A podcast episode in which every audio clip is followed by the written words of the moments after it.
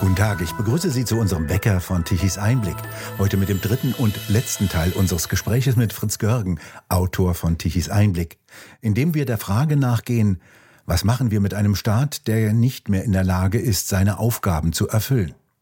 Klar ist, die Parteien haben ihre ursprüngliche Rolle als willensbildende Unternehmungen verloren und sie dürfen auch keine Rolle mehr im Staatsaufbau spielen, da haben sie nichts verloren.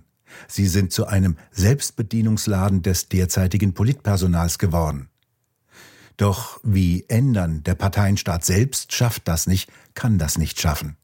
Der Parteienstaat, der sich in alle Ecken ausgebreitet hat, vereinnahmt alles. Er ist nicht reformierbar. Also was machen wir mit dem Parteienstaat?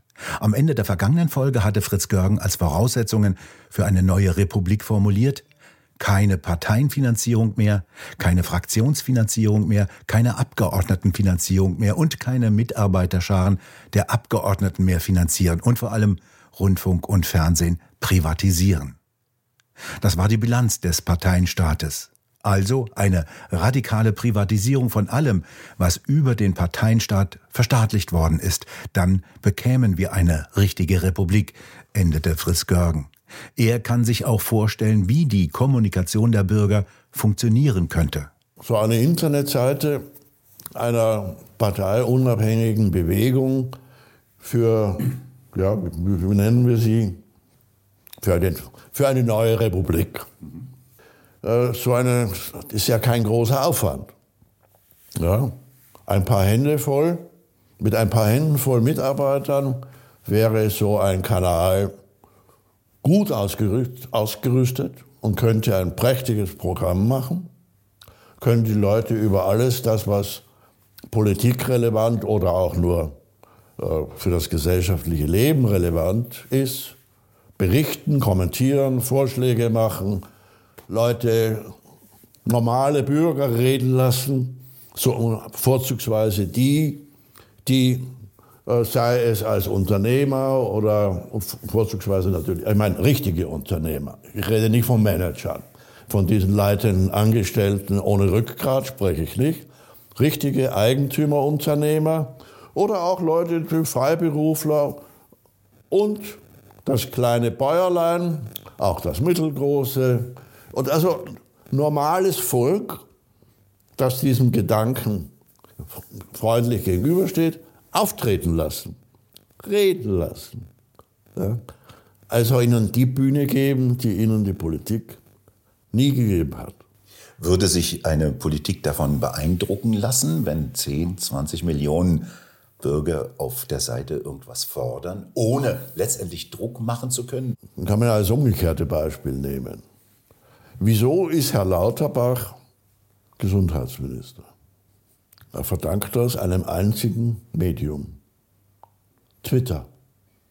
Er hat Millionen Publikum über Twitter erschlossen. Und das ist der einzige Grund, warum Scholz ihn zum Gesundheitsminister gemacht hat. Er konnte diese Masse an Stimmen nicht ignorieren. Das ist der einzige Grund. Nimmt man laut Lauterbach seine Twitter-User weg, kennt niemand mehr Herrn Lauterbach. Aber eine, eine solche, also ab einer Menge X hinter sich, nur digital natürlich. Die treten ja nicht auf Versammlungen vor dem Parlament oder vor dem Kanzleramt auf. Nein, das ist ja nur, alles nur digital. Aber wer, wer eine magische Zahl überschreitet, und dann muss in den Millionen muss es sein, kriegt dadurch Gewicht.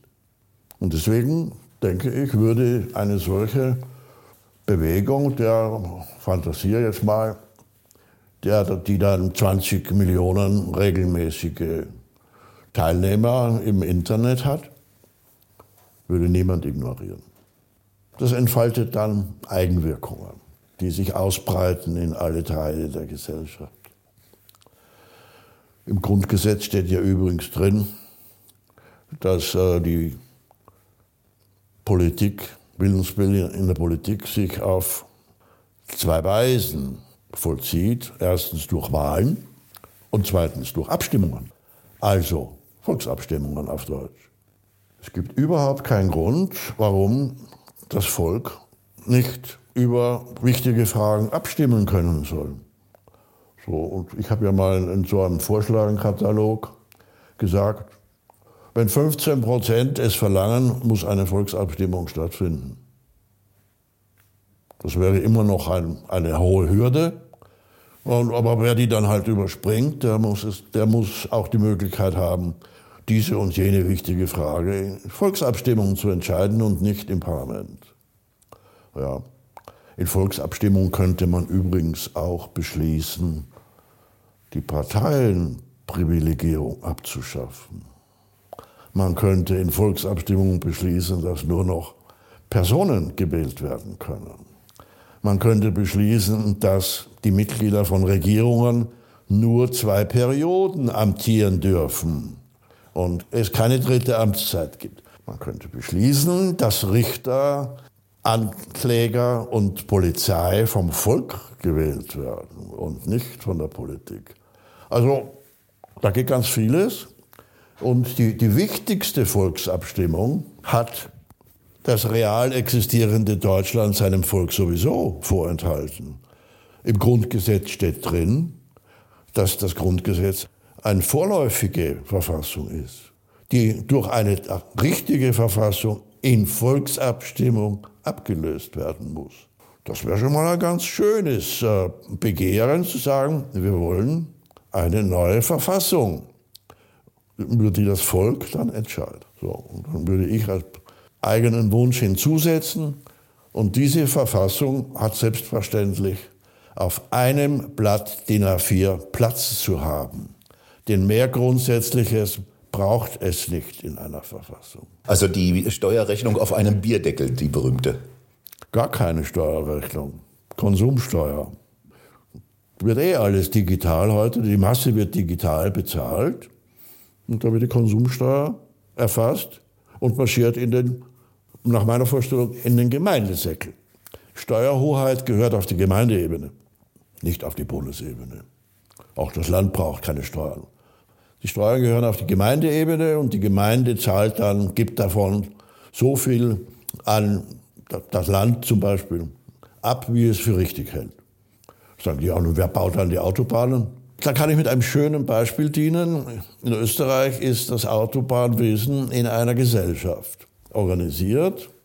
Und das, was die, da an Geld eingenommen wird, wird auch tatsächlich nur zur Erhaltung der Autobahnen verwendet und nicht in irgendeinen anderen Staatssäckel verschoben.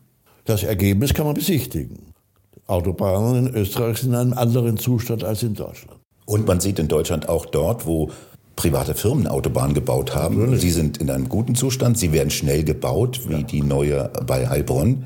Das ist äh, ein hervorragendes Projekt gewesen. Eine private Firma hat das gemacht. Ja, das kann dann, können die Gemeinden von mir aus alles selber entscheiden. Die, die nehmen das Geld ein und entscheiden, wofür es ausgegeben wird. Ende. Und dann gibt es selbstverständlich einen Wettbewerb unter den Gemeinden. Wenn die eine Gemeinde mir das Doppelte abnimmt, aber auch nur den Leistungsumfang X hat wie die, die andere, dann ziehe ich halt um. Und wenn die Gemeinde das merkt, dann werden sie schon was ändern. Also das muss einfach die, die Distanz zwischen dem Bürger und denen, die irgendwas für die Bürger tun sollen, muss ganz klein gehalten werden. Die Amtszeiten müssen ganz kurz gehalten werden. Warum? Gibt dem Menschen Macht, gibt dem Menschen Macht über andere Menschen und er wird sie missbrauchen.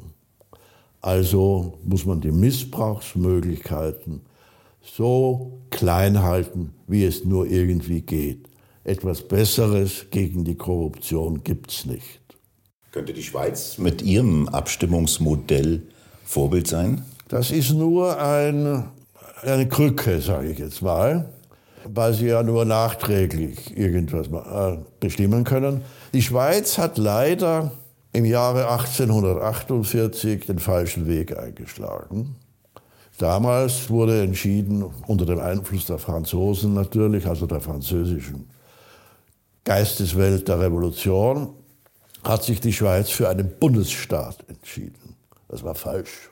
Die Schweiz hätte sich 1848 für einen Staatenbund entscheiden müssen.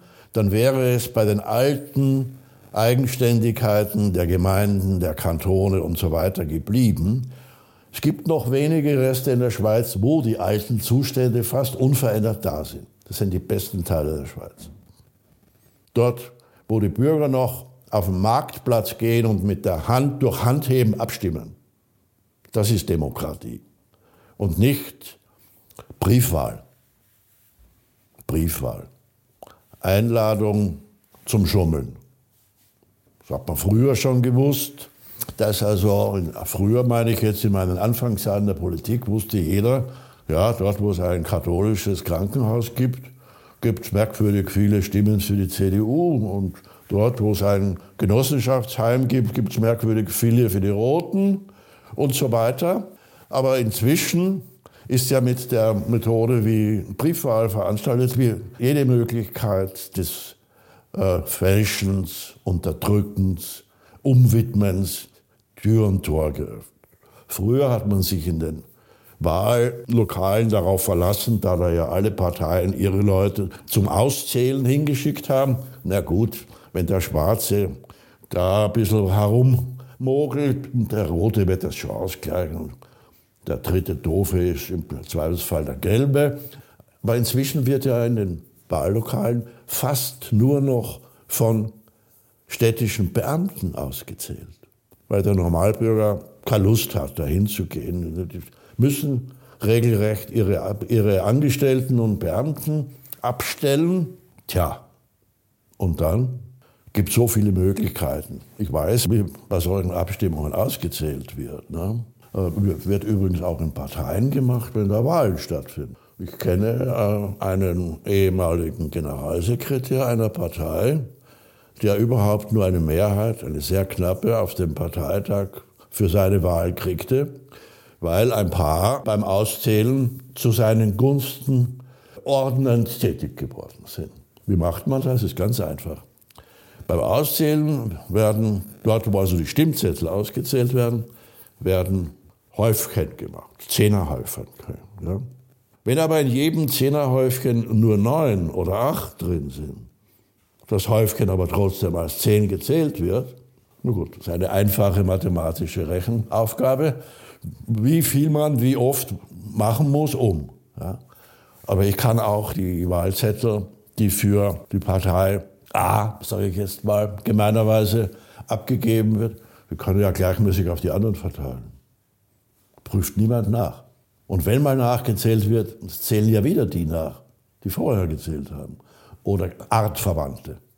Da wird nichts aufgedeckt. Die einzig senkrechte Geschichte ist nur, jeder muss mit seinem Schein direkt in die Wahlkabine und dann muss es von dort in ein Gefäß, das nicht mehr geöffnet werden kann.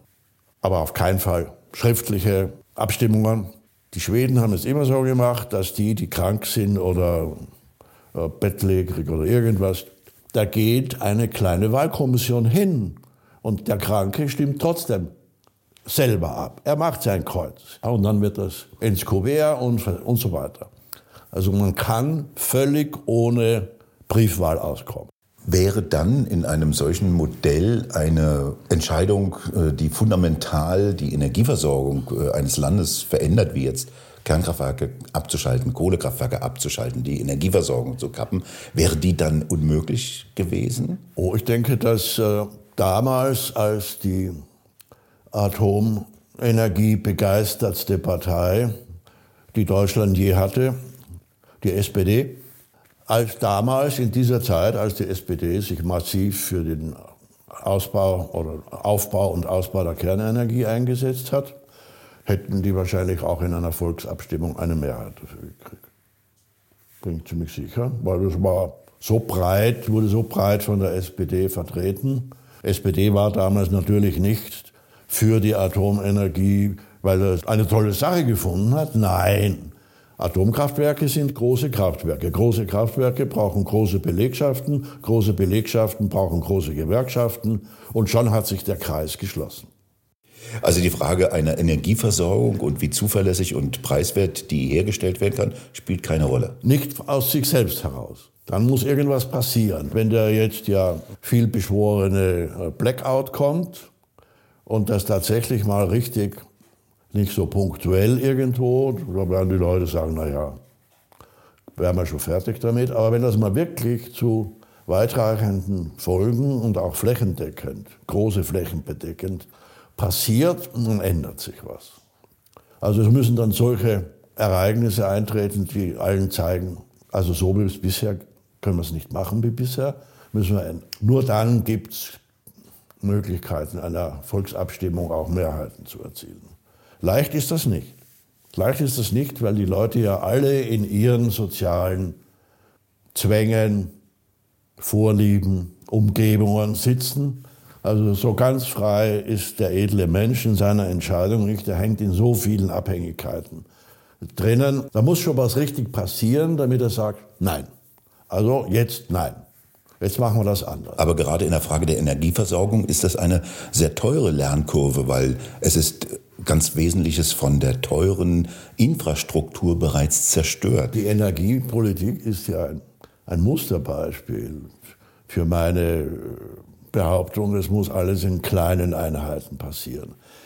Ich erinnere mich, dass vor, das ist jetzt schon Jahrzehnte her, äh, in Österreich das Energiegesetz geändert wurde äh, und danach private Kraftwerke wieder zugelassen wurden. Äh, zufälligerweise kannte ich den ersten Chef dieser Behörde sehr gut und er hat mir erzählt, 90 Prozent aller Kraftwerke, die dann in privater Hand beantragt wurden, waren Wasserkraftwerke, die es früher schon mal gegeben hat und wo die wiederherstellbaren Ruinen noch rumstanden. Weil früher jeder, also zum Beispiel hatte, früher hatte jede Fabrik ihre eigene, ihr eigenes Wasserkraftwerk. Deswegen haben sie auch Fabriken oft ans Wasser gesetzt. Dort hatten sie ihr E-Werk und haben ihre eigene Energie erzeugt. Und meist ist so viel davon übrig geblieben, dass das dazugehörende Arbeiterdorf auch mit versorgt werden konnte. Das heißt, eine große Zahl von Kleinkraftwerken, in Österreich naheliegenderweise Wasserkraft, gab es überall. Ja.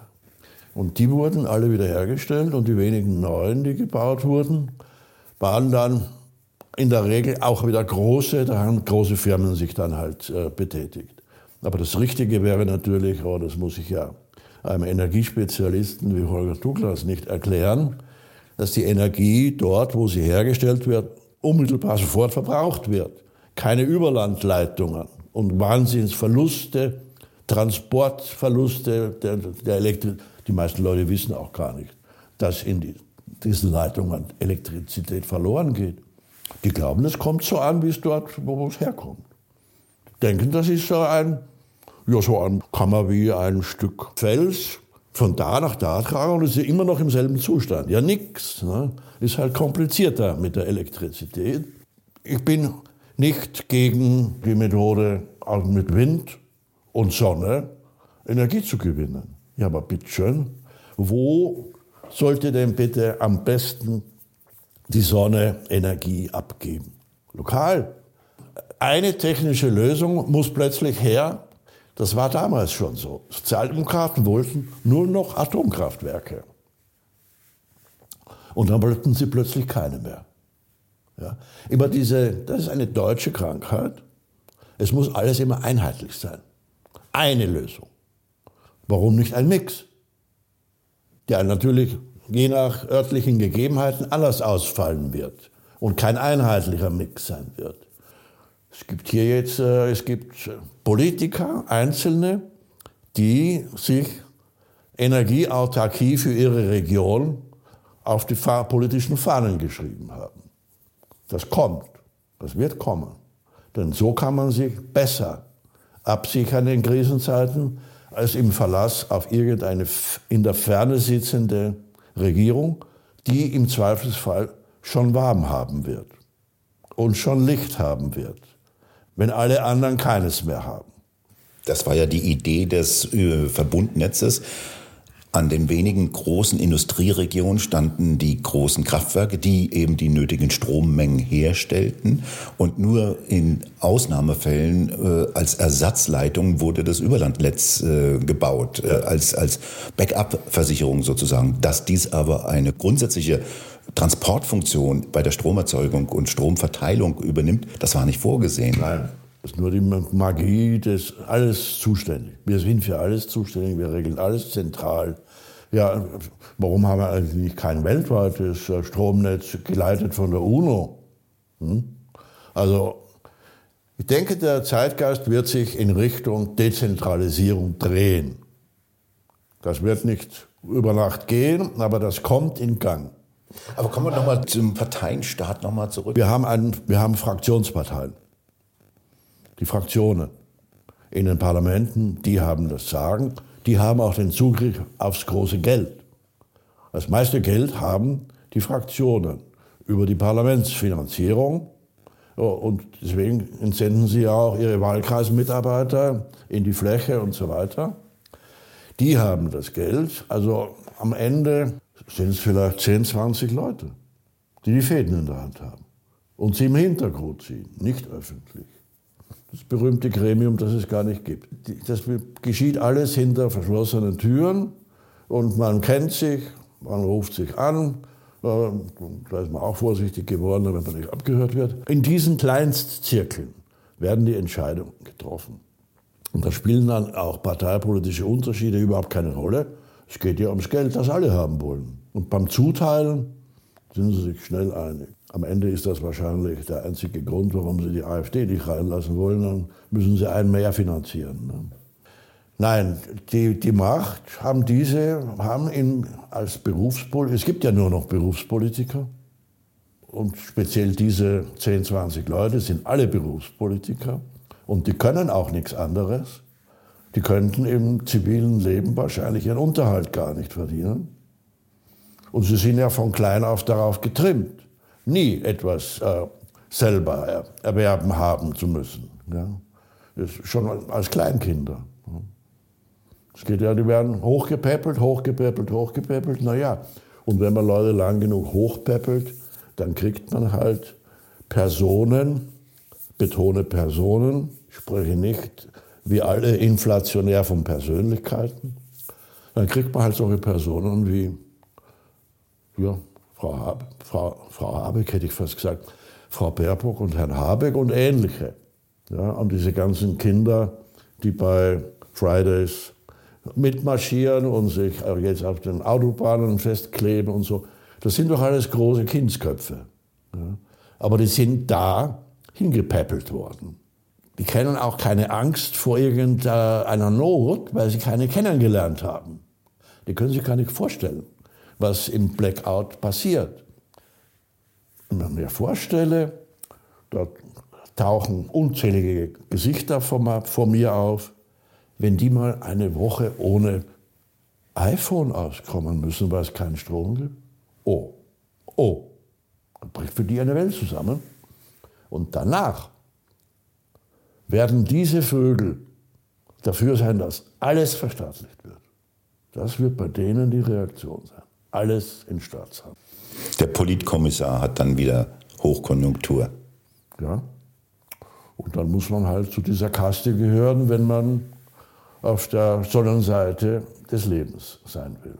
Da muss man halt zu, bei denen mitheulen. Was diese Vögel, diese Personen alles können, nur können müssen, sind eigentlich Polittechniken. Ja. Techniken der Macht. Primitivste Polittechniken. Wie, wie funktionieren die? Netzwerke. Netzwerke. Sich zusammenschließen mit denen, die Identisches oder Ähnliches wollen und sich gegenseitig hochbringen. Und wenn sie mal oben sind, müssen sie halt genügend verteilen, damit sie oben bleiben oder sogar noch eine Stufe höher kommen. Es ist ein Selbstbedienungsladen. Ein einziger großer Selbstbedienungsladen von Leuten, die sich nicht anstrengen müssen, um ihr Leben fristen zu können. Und sie entscheiden aber über das Leben anderer. Derer, die so ja, naiv, gutwillig, wie wir es auch nennen wollen, sind, brav ihre Arbeit zu tun und brav diese Kaste zu finanzieren. Ja, es ändert sich vielleicht, wenn die, die halt das Geld beibringen, gar nicht mehr so viel beibringen können, weil sie selber mit ihrem, dem, was sie verdienen, nicht mehr auskommen. Am Ende war das Rom des Römischen Reiches, hatte ungefähr so um eine halbe Million Einwohner. Und von dieser halben Million Einwohner musste der Senat die Hälfte durchfüttern. Die Hälfte. Wann sind wir so weit, dass der Staat die Hälfte durchfüttert? Dauert das noch lang? Und der Staat heißt ja in diesem, in unserem Fall, dass das die Bürger mit ihrer, also Nettosteuerzahler zahlen müssen. Die Römer hatten es da besser. Die konnten unterdrückte Völker auspressen und das Geld für den römischen Bürger in Rom in der Arena ausgeben. Aber hier, die, die römischen Bürger selber haben die nicht finanziert. Diese Möglichkeit steht äh, Deutschland nicht zur Verfügung, sich bei fremden Völkern zu bedienen. Nicht einmal bei denen, die als fremde Völker einwandern, weil die tragen nichts bei. Meisten jedenfalls nicht. Zu Ende ist das Spiel also, wenn das Geld alle ist. Ja, wenn, wenn die in der Kasse Ebbe bei, bei genug vielen ist, dann passiert was. Man weiß nicht, was dann passiert. Das kann ganz unangenehm werden. Ich meine, die, die Sitten im äh, Umgang zwischen den Menschen verrohen sowieso. Ja, inzwischen hat ja die Messerstecherei zum Beispiel, hat ja längst auch Einzug gehalten bei jungen Leuten, die nicht zugewandert sind, sondern die aus von Familien abstammen, die immer schon da waren oder jetzt schon vor mehreren Generationen eingewandert sind und dann irgendwann vermischen sich da ja die Zustände. Aber jedenfalls, es sind nicht mehr nur die zugewanderten jungen Männer aus, äh, aus, aus Afrika und Asien und überwiegend aus Afrika und dem Vorderen Orient, die mit dem Messer umgehen können. Inzwischen können das auch Einheimische. Und diese äh, Sitten werden natürlich weiter um sich greifen. Und wenn sich schon bewaffnete Banden von Clans bilden, äh, ja, wie lange dauert es, bis sich auch Clans von hier Ansässigen bilden? Eine Polizei, die nicht eingreift oder nicht eingreifen darf oder sich dann immer auf die Seite, auf eine Seite schlagen muss, ich kann mir Zustände vorstellen, die ich mir lieber nicht vorstellen möchte, wenn es wirklich beim Geld ans Eingemachte geht. Dann hört der Spaß auf. Dann hört der Spaß auf. Und bei den am, am allerverwöhntesten natürlich am schnellsten. Vielen Dank für das Gespräch, Fritz Görgen. Der Jahreswechsel bot Gelegenheit für eine Bilanz über den Staat als Beute der Parteien und was machen wir dann damit? Wir danken auch Ihnen für die vielen Reaktionen und klar ist, diese Diskussion muss weitergeführt werden. Gestatten Sie schließlich noch einen Werbehinweis. Die mittelständig geprägte deutsche Industrie ist in freiem Fall. Bedroht sind Arbeitsplätze und Wohlstand für alle. Die Ursache Inflation und Energiekrise. Dazu veranstalten die gemeinnützige Akademie Bergstraße in Seeheim-Jugendheim und die Initiative Rettet unsere Industrie eine Tagung. Mit dabei Professor Werner Patzelt, Dietmar Grosser, Professor Fritz Fahrenhold, Michael Schellenberger, Professor Thomas Koch, Dr. Hans-Bernd Pilkan, Professor Thomas Mayer und Roland Tichy.